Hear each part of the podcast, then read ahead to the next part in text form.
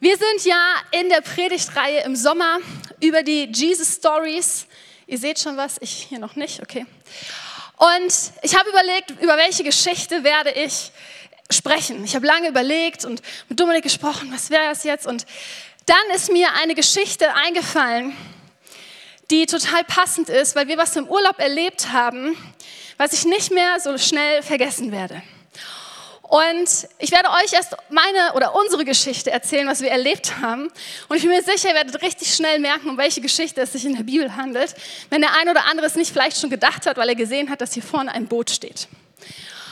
Und zwar ist es so gewesen, wir waren auf einer Insel und nach einer Woche haben wir die Insel gewechselt und wollten auf eine andere. Und dort gab es natürlich, sie war sehr klein, keinen Flughafen. Das heißt, somit fährt man mit einem Boot. Und einen Tag vorher gab es einen heftigen Sturm. Den haben wir auch bei uns sehr stark gemerkt. Aber wir haben uns nichts dabei gedacht, dass die Boote gestern nicht gefahren sind und heute wieder. Und äh, an dem Tag, wo wir gefahren sind, sie sehr lange Verspätung hatten. Ähm, wir haben einfach nicht drüber nachgedacht. Und wir sind auf dieses Boot gegangen, das war größer als jetzt dieses hier. Es hatte so drei Ebenen, so die unterste, wo man reingehen konnte, die mittlere, da konnte man auch so ein bisschen draußen sitzen und ganz oben. Was macht Familie Pöllner? Richtig, sie geht ganz nach oben, weil wir sind ja in Thailand, wir wollen die Aussicht genießen, das schöne Wetter, die Sonne und so gehen wir nach oben mit Sack und Pack und Kinderwagen und Baby und sind noch froh, dass wir einen Platz kriegen und setzen uns in dieses Boot. Und es ist so, wir setzen uns hin, die Sonne scheint und was sage ich natürlich? Lass uns eincremen. Das ist wichtig. Du bist eine Stunde auf dem Boot, sonst verbrennst du dich. Wir uns noch eincremen, erst ich, dann Dominik. Ich saß so am Rand, Dominik saß innen drin. Ich hatte dann Nathan, wir fuhren raus noch ganz entspannt. Ein Mann vorne, der schon zwei Stunden mit diesem Boot gefahren ist, erzählt noch zu einer jüngeren Gruppe, die ganz vorne saßen, ja, der Wellengang ist heute extrem, so meterhohe Wellen, es geht richtig rauf und runter und setzt euch besser nicht nach da vorne, weil das wäre nicht gut. Ich dazu gehört, dass es auf Englisch erzählt, mir nichts dabei gedacht. Naja, raus aus dem Hafen, der Wellengang wurde schlimmer und schlimmer. Kennt ihr dieses Gefühl, wenn ihr Achterbahn fahrt? Und dann dieses Runterfahren und im Bauch, merkt ihr das richtig? Das war gefühlt alle paar, ich weiß es nicht, Sekunden gefühlt. Ich glaube, es waren alle paar Minuten, aber es hat gereicht. Ich Nathan auf dem Arm, eine heftige Welle kommt, der Kinderwagen stürzt um, wir fallen runter, mit Baby auf dem Arm, ich noch versuche, den Kinderwagen zu halten, warum auch immer. Die Frau da hinten hat den dann gehalten. Ich sitze, alle gucken mich an, so wie ihr jetzt. Und alle nur, oh, das Baby, Baby, Baby. Und ich so, ja, ja, der schläft. Der schläft doch immer noch, weil der hat immer geschlafen, wenn wir unterwegs waren. Ganz entspannt. Naja, irgendwie den Kinderwagen zusammengeklappt, Dominik das Baby gegeben. Ich ihn noch gefragt, hey, können wir Plätze tauschen? Ich würde gerne innen sitzen. Ich mich nach innen gesetzt. Mein starker Mann neben mir, dass ich nicht mehr rausfallen kann. Er hat mittlerweile Nathan, weil ich konnte ihn nicht mehr halten. Mir war richtig schlecht. Mir war so übel, ich wusste nicht, dass mir so übel sein kann. Dominik mir noch einen guten Tipp gegeben, hey, schau was an, was sich nicht bewegt.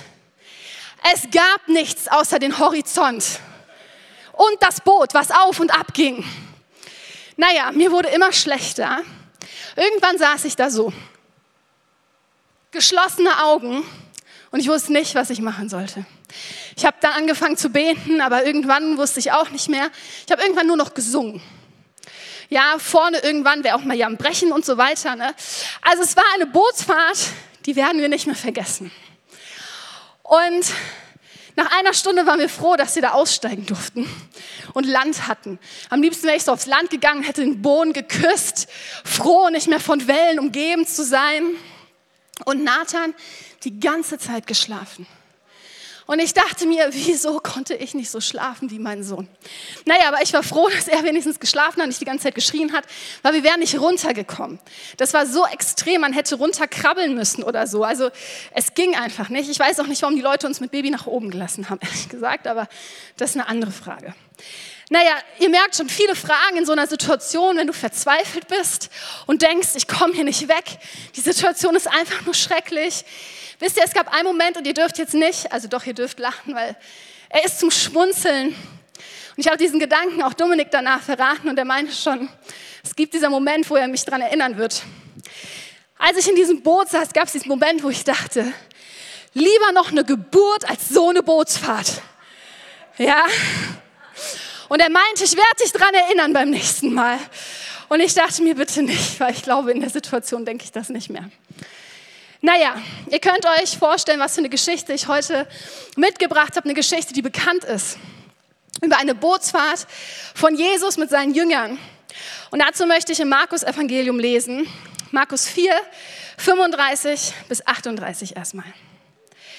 Am Abend jenes Tages sagte Jesus zu seinen Jüngern, wir wollen ans andere Ufer fahren. Sie schickten die Menge nach Hause, stiegen in das Boot, in dem Jesus bereits war, und fuhren mit ihm ab. Einige andere Boote begleiteten sie. Plötzlich brach ein heftiger Sturm los. Die Wellen schlugen ins Boot und es begann sich mit Wasser zu füllen. Jesus aber schlief im hinteren Teil des Bootes auf einem Kissen. Die Jünger weckten ihn und schrien, Meister, macht es dir nichts aus, dass wir umkommen? Erstmal bis dahin. Was für eine Situation. Ich habe euch ein Bild mitgebracht, um ein bisschen noch mehr Emotionen hineinzulegen. Das ist jetzt nicht das Boot von Jesus, ist mir klar, ich habe es nicht gefunden. Ne? Aber ein ähnlich kleines Boot. Also es sind eher kleine Boote gewesen auf dem See Genezareth. Und diese Wellen waren riesig. Die Jünger hatten Angst um ihr Leben. Ja. Und ihr müsst wissen, es war normal, dass es auf diesem See immer wieder zu Stürmen kam. Das war bekannt. Jeder wusste das. Das lag an der Lage des Sees. Weil dieser See ist 209 Meter unter dem Meeresspiegel und nicht ganz so, also ein bisschen unter 50 Kilometer ist der ähm, Heron. Und der ist so 2800 Meter hoch. Und von dem kommt immer wieder kalte Luft. Und wenn diese kalte Luft kommt und an dem See warme Luft hochsteigt, kommt eine Warm- und Kaltfront aufeinander und das führt zu richtig heftigen Stürmen und Gewitter. Und das wussten die Jünger. Einige der Jünger waren wirklich richtig gute Fischer, die kannten sich damit aus. Aber diese Jünger hatten trotzdem Todesangst. Also ich meine, wenn so eine Welle auf mich kommt, hätte ich auch Angst. Aber die hatten Angst, weil sie so einen Sturm bisher noch nicht erlebt hatten. Und sie haben viele Stürme erlebt. Und sie wecken Jesus mit der Angst, dass sie sterben. Und wie reagiert Jesus? Und da lesen wir weiter in der Geschichte ab 39. Jesus stand auf, wies den Wind in seine Schranken und befahl dem See, schweig, sei still. Da legte sich der Wind und es trat eine große Stille ein. Warum habt ihr solche Angst? sagte Jesus zu seinen Jüngern. Habt ihr immer noch keinen Glauben? Jetzt wurden sie erst recht von Furcht gepackt. Sie sagten zueinander, wer ist nur dieser Mann, dass ihm sogar Wind und Wellen gehorchen? Wie ist die Reaktion von Jesus? Er versucht sie nicht zu beruhigen oder gute Worte ihnen zu sagen. Ach, na, na, wird alles gut. Ist nicht so schlimm. Er holt sich auch keinen Eimer und fängt an, Wasser rauszuschöpfen und irgendwie noch zu helfen. Er steht einfach auf und handelt. Und es sind zwei Sachen an dieser Stelle, die so besonders sind. Das erste, Jesus spricht einen Befehl aus. Schweig sei still. Und dieser Befehl ist doch ganz einfach.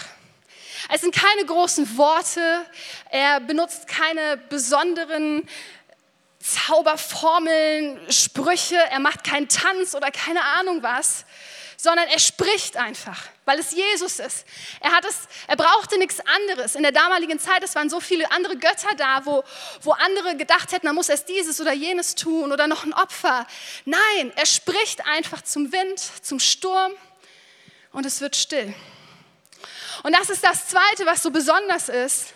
Dieser Sturm gehorcht Jesus. Er gehorcht einfach. Und man könnte noch sagen, okay, dass der Wind sich legt, das ist vielleicht jetzt nicht so das Wunder, weil nach einem Sturm irgendwann legt sich der Wind und vielleicht hat Jesus zufällig dann gesprochen, als der Wind eh nachlassen wollte. Könnten vielleicht manche erklären, die nicht an so Wunder glauben. Aber hier steht, da legte sich der Wind und es trat eine große Stille ein. Das ist keine Wiederholung. Markus macht das nicht, um irgendwie deutlich zu machen, ja, es war wirklich ruhig, sondern das eine ist, der Wind war still und der See war ruhig. Und das ist ein richtig krasses Wunder. Ich habe gesagt, als wir in diesem Boot saßen, war der Sturm ein Tag vorher und wir haben immer noch die Auswirkungen der Wellen gemerkt. Und die waren heftig. Und Jesus spricht zum Wind und sofort ist er weg, der Wind, und der See ist ruhig. Und er ist so ruhig, dass man sich hätte drin spiegeln können. Kennt ihr das? Wart ihr schon an einem See, der so ruhig war, dass du dein eigenes Spiegelbild gesehen hast? Ich habe euch ein Bild mitgebracht, wie deutlich zu machen, so ruhig war es auf einmal. In dem Bild seht ihr sogar, dass die Wolken sich spiegeln. Was für ein, was für ein Szenenwechsel. Ja, von meterhohen Wellen zu Ruhe. Was für ein Wunder. Und die Jünger hatten noch mehr Angst. Warum? Ein Grund ist auf jeden Fall der, dass sie damals in, in einer Zeit lebten, wie ich sage, es waren viele verschiedene Götter da und sie wussten, nur Gott hat Macht über die Natur. Kein Mensch, niemand kann irgendwie die Natur bändigen, aber Gott kann es. Und auf einmal ist Jesus da und er kann die Natur bändigen das kann ja nur Gott sein, oder? Weil es kann ja kein Mensch machen. Und, und dieser, dieser Gedanke von, wie groß muss Jesus Macht sein, wird ihnen in diesem Moment deutlich. Und deswegen haben sie so eine große Furcht. Und in dem Moment, wo Jesus den Sturm stillt, sagt er eigentlich, ich bin nicht einfach jemand, der Macht hat. Ich bin die Macht weil er Gott ist. Er ist derjenige, der entscheidet über Macht, über die Kraft. Und wenn wir Zeichen und Wunder sehen, dann nicht aus uns heraus und weil wir die Kraft oder weil wir die Macht haben, sondern allein durch Jesus Christus, der durch uns wirken möchte.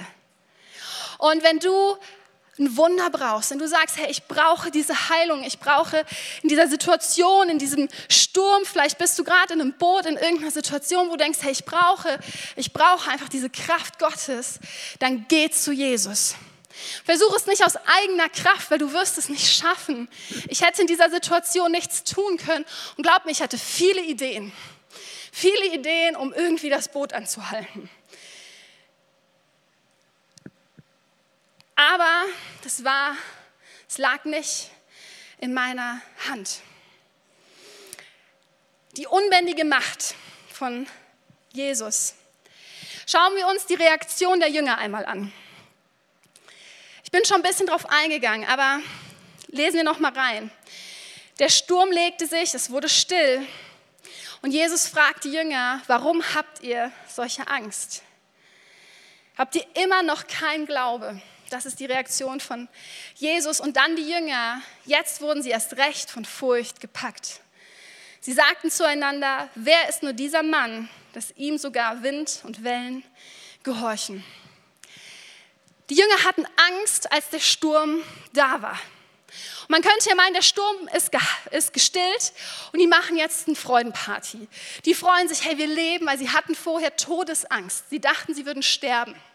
Also wenn ich wüsste, ich würde sterben und weiß, jetzt lebe ich, würde ich mich freuen. Aber die Jünger freuen sich nicht, sondern sie haben noch mehr Angst als zuvor. Also sie hatten Todesangst und sie haben noch mehr Angst. Also ich weiß gar nicht, wie es sein kann, noch mehr Angst als Todesangst zu haben. Aber bei den Jüngern ging es. Und warum? Weil sie begriffen haben, dass Jesus so viel Macht hat, weil sie langsam verstanden haben, wer Jesus wirklich ist und dass sie, dass sie aber Jesus in dem Situation nicht hätten wie irgendwie lenken können. Kennt ihr diese Situation? Und so haben sich die Jünger gefühlt, wo du weißt, du kannst nichts mehr tun, du bist am Ende, Es geht vielleicht schon Wochen, Monate so und du hast das Gefühl, du bist nur noch am Sinken und fragst dich, wo ist dieser Jesus? Wo ist eigentlich Gott? Und das haben sich auch die Jünger gefragt. So, Jesus hat sogar geschlafen, sie haben sie extra geweckt. Ich bin mir sicher, dass er dachte, dass sie dachten, was kann er schon auch tun? Und trotzdem weckten sie ihn. Und in der Aussage, Meister, macht es dir nichts aus, dass wir umkommen, steckt doch eigentlich die simple Aussage von den Jüngern, wenn du uns nicht liebtest, dann würd, äh, also wenn du uns nicht liebtest, dann würdest du uns nicht das hier durchmachen lassen. Kennt jemand diesen Gedanken? Gott, wenn du mich nicht, wenn du mich wirklich lieben würdest, dann müsste ich hier doch jetzt nicht durch, oder? Wenn du mich wirklich liebst, warum geht diese Krankheit nicht weg? Wenn du mich wirklich liebst, wieso habe ich diese finanziellen Schwierigkeiten? Wenn du mich wirklich liebst, warum geht es meinen Freunden immer noch schlecht und warum kann ich nicht irgendwie helfen? Jesus, wenn du mich wirklich liebst, warum passiert jetzt dieses Wunder nicht? Und das ist eigentlich die Frage, die die Jünger an dieser Stelle haben. Und Jesus Reaktion ist so krass, weil er, er, geht da gar nicht drauf ein, sondern er, er, stellt Gegenfragen. So, warum habt ihr Angst? Und ihr braucht doch, also er, er, sagt nicht, ihr braucht keine Angst haben oder er tröstet sie nicht, sondern er fragt sie, warum ihr Angst habt. Und die Jünger fragen sich bestimmt, warum fragst du uns das? Wir sterben fast und du fragst uns, warum wir Angst haben. Und Jesus will sie eigentlich darauf aufmerksam machen, dass sie die falsche Voraussetzung haben in ihrem Kopf. Das ist eben, dass sie eigentlich wissen müssten, dass er sie liebt. Dass sie wissen müssen, dass wenn er da ist, sie keine Panik haben brauchen. Dass gerade die Jünger wissen müssen, nach all den Zeichen und Wundern, die sie gesehen haben, dass Gott nie zu spät kommt. Dass sie keine Panik haben müssen. Und dass Gott manchmal Dinge zulässt bei Menschen, die er liebt, durch Stürme zu gehen. Und nicht die Frage, liebst du uns wirklich? Weil diese Frage hat Jesus schon lange beantwortet.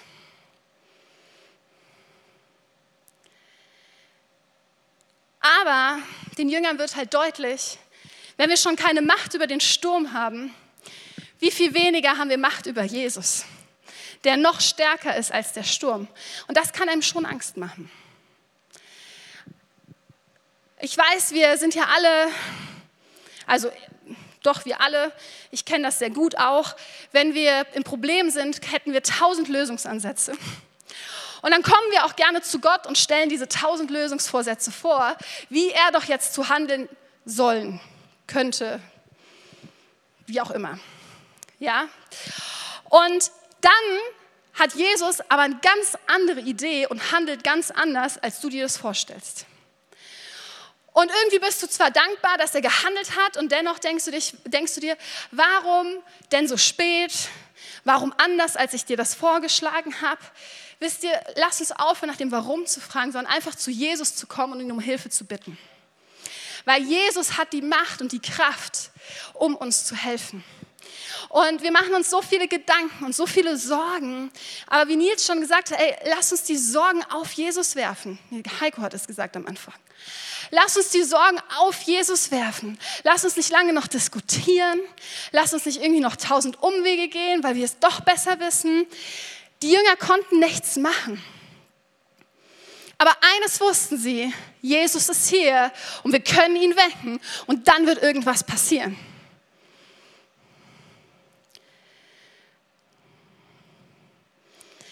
Und wenn Jesus so viel Macht hat, dann hat er doch auch die Weisheit zu wissen, was gut ist für dich. Und das aus Liebe heraus. Und ich möchte in ähm, eine Parallelstelle gleich gehen, um deutlich zu machen, dass Jesus uns wirklich so sehr liebt und was es den Unterschied wirklich macht. Weil diese Macht, die Jesus hat, die hat ihm auch das Größte gekostet, was er hatte. Und zwar sein Leben selbst. Und Jesus fragt die Jünger, habt ihr immer noch keinen Glauben? Und ich glaube, uns geht es immer wieder so, dass egal was wir mit Jesus erleben, nach einer Zeit wir Dinge vergessen oder vergessen, wie stark Jesus ist. Und durch diese Formulierung habt ihr immer noch kein Glauben, wollte Jesus eigentlich damit sagen, dass sie auf das, dass sie auf das Falsche gesetzt haben, dass sie ein falsches Denken hatten, aber dass eigentlich dieser kleine Glaube ausreicht. Ein kleiner Glaube reicht aus, dass wirklich ein Wunder passiert. Und um sich das besser vorzustellen, habe ich noch ein Beispiel mitgebracht. Stell dir vor, du stehst an einer Klippe und auf einmal stürzt du ab. Und du weißt, da geht es meterweise runter. Wenn du runterfällst, irgendwie gefühlt geht es gerade nur um Umkommen, aber um euch besser vorzustellen, also in der Geschichte und jetzt auch. Du fällst und du weißt, wenn du hier runterstürzt, das ist vorbei. Ja, und du fällst und fällst und fällst. Und auf einmal siehst du einen Strauch und du weißt, okay, das könnte die letzte Rettung sein. Wenn ich diesen Strauch nur greife, dann könnte ich es schaffen. Die Frage ist nur, wie sehr müsstest du auf diesen Strauch vertrauen, an ihn glauben, damit er dich rettet? Wie groß muss dein Glaube sein an diesem Strauch, dass er dich rettet? Er wird dich hundertprozentig retten, aber das weißt du ja nicht, weil du hast es noch nicht ausprobiert. Wie groß muss dein Glaube sein? Dein Glaube reicht aus, indem du einfach danach greifst. Er muss nicht groß sein, du musst es nicht wissen, du musst nicht im Vorfeld wissen, ob das hält oder nicht. Es reicht aus, dass du danach greifst. Und er hält dich. Und dieser Strauch ist Jesus. Es reicht aus, dass wir einen kleinen Glauben haben, dass Jesus da ist und das Wunder tut, was du vielleicht gerade brauchst. Die Heilung, wo du schon so lange drauf wartest. Die Bibel spricht davon, dass ein Senfkorn großer Glaube reicht. Wie groß ist dein Glaube? Oder bist du heute hier und sagst, hey, ich würde so gerne diesen Glauben haben, aber ich kann gerade nicht. Weißt du, was du dann tust? Geh zu Jesus. Geh zu Jesus. Viele Menschen machen sich auf die Suche stundenlang in YouTube, gucken sich irgendwelche Prediger an, fragen tausend Menschen, aber sie gehen nicht zu Jesus. Aber das ist doch der einzig wahre Schritt, dass wir persönlich zu Jesus gehen im Gebet. Und dann das einfache Gebet beten, Jesus, hilf mir zu glauben. Schenk mir Glaube. Glaube ist, eine, ist sogar eine Geistesgabe. Und Gott kann dir diesen Glauben schenken, den du vielleicht gerade nicht hast. Aber bitte um diesen Glauben. Komm zu ihm und frag ihn und er wird dir diesen Glauben schenken, weil Jesus ist, ist der Glaube, er ist das Ziel des Glaubens. Und wenn du Glaube brauchst, dann komm zu ihm und frag ihn drum, bitte ihn drum und er wird ihn dir geben und du wirst merken, dein Glaube wird immer mehr und mehr wachsen.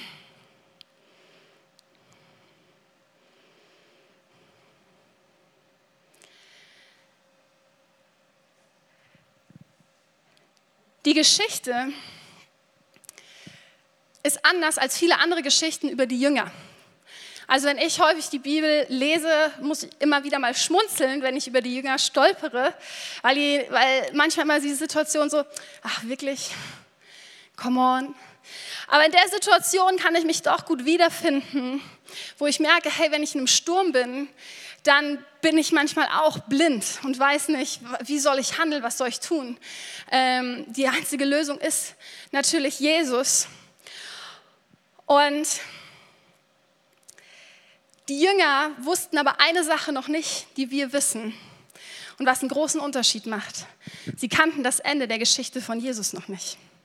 Jesus hat ihnen das zwar immer wieder gesagt, dass er sterben wird und dass er auferstehen wird und so weiter und so fort, aber das haben sie ja noch nicht erlebt aber wir schon. Und das macht einen großen Unterschied. Ich habe gesagt, ich möchte in eine Geschichte kurz hineingehen, die sehr viele Parallelen hat. Und zwar im Alten Testament die Geschichte von Jona. Viele kennen die bestimmt in der Kinderkirche, eine sehr beliebte Geschichte. Da geht es auch um einen Mann, der ähm, auf einem Boot ist und der in ein Unwetter kommt und wo das Unwetter gestillt wird. Und es gibt richtig, richtig viele Parallelen. Das eine, Jesus und Jona sind beide auf dem Boot. Beide sitzen in einem Boot.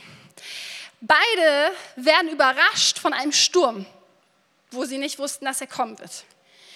Jona und Jesus schlafen beide. Beide mussten geweckt werden von den Leuten, die auf dem Schiff sind. Jesus von seinen Jüngern und Jona von seinen Schiffsleuten. Beide erleben ein Wunder und, das, und der Sturm wird gestillt. Und bei beiden haben die Leute, die auf dem Schiff sind, hinterher mehr Angst als vorher. Das sind die Parallelen. Und jetzt könnte man sagen, ja, aber die Geschichte geht ja anders aus. Das stimmt. In Jona 1, Vers 12 lesen wir, Jona spricht zu den Schiffsleuten, nehmt mich und werft mich ins Meer. So wird das Meer still werden und von euch ablassen. Denn ich weiß, dass um meinetwillen die große, die, dies große Ungewitter über euch gekommen ist. Jona meint damit ganz einfach, ihr könnt nur eines machen. Wenn ich untergehe, werdet ihr gerettet. Wenn ich sterbe, werdet ihr leben. Und das sagt Jona eigentlich. Und was machen die Schiffsleute, obwohl sie das eigentlich ja nicht wollen? Sie schmeißen Jona über Bord. Und in diesem Moment denken die Schiffsleute und Jona, er wird sterben. Und das Meer wird still. Jesus wurde nicht übers Bord, übers, äh, über Bord geschmissen. Er selbst hat den Sturm gestillt. Das ist der Unterschied in dieser Geschichte, wenn wir hier stehen bleiben. Aber es ist nicht das Ende der Geschichte von Jesus. Weil was passiert am Ende von seinem Leben? Jesus selbst stirbt am Kreuz. Er wird geopfert, freiwillig, wie Jona freiwillig und stirbt. Und das für uns, für dich und für mich. Jona opfert sich für ein paar Schiffsleute. Jesus opfert sich für die gesamte Menschheit. Und das aus Liebe heraus. Und das ist der Unterschied zwischen den Jüngern und uns. Wir kennen Jesus Opfer. Sie wussten, dass es kommen wird. Aber dadurch, dass wir dieses Opfer kennen, was Jesus getan hat, dürfen wir doch auch sicher sein, Jesus hat den größten Sturm überwunden. Er hat den Tod überwunden. Dann werden wir doch auch mit Jesus Kraft unsere Stürme hier auf der Welt überwinden, oder? Weil Jesus die Macht hat, weil er die Kraft hat, sogar den Tod zu überwinden. Durch ihn sind wir frei. Durch ihn haben wir ein ewiges Leben. Und das Motiv ist Liebe. Das Motiv ist durch und durch Liebe. Und diese Liebe hat Jesus für jeden Einzelnen von uns. Und deswegen, wenn wir das wissen und das wirklich in unser Herzen ist, dann werden wir nicht mehr wie die Jünger zweifeln. Dann werden wir aufhören zu fragen, wenn du mich lieben würdest. Er hat es uns bewiesen am Kreuz. Und wenn wir das vergessen, hey, dann liest die Geschichte nochmal durch. Lies dir das Opfer durch, was Jesus getan hat und versteh, nimm es an, was er für dich getan hat. Weil er hat die Macht. Und er möchte dir helfen, er möchte dir an deiner Seite stehen. Und lass uns an dieser Stelle einmal aufstehen.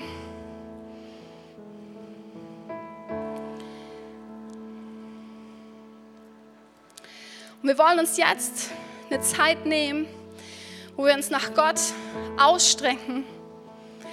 Und ich möchte anfangen mit einer Zeit, wo wir Gott, wo wir zu Gott kommen. Alle die, die vielleicht hier sind und Jesus noch gar nicht kennen und sagen, ey, ich habe verstanden, dass egal was passiert, Jesus da ist, dass, dass er mich liebt, weil er für mich ans Kreuz gegangen ist.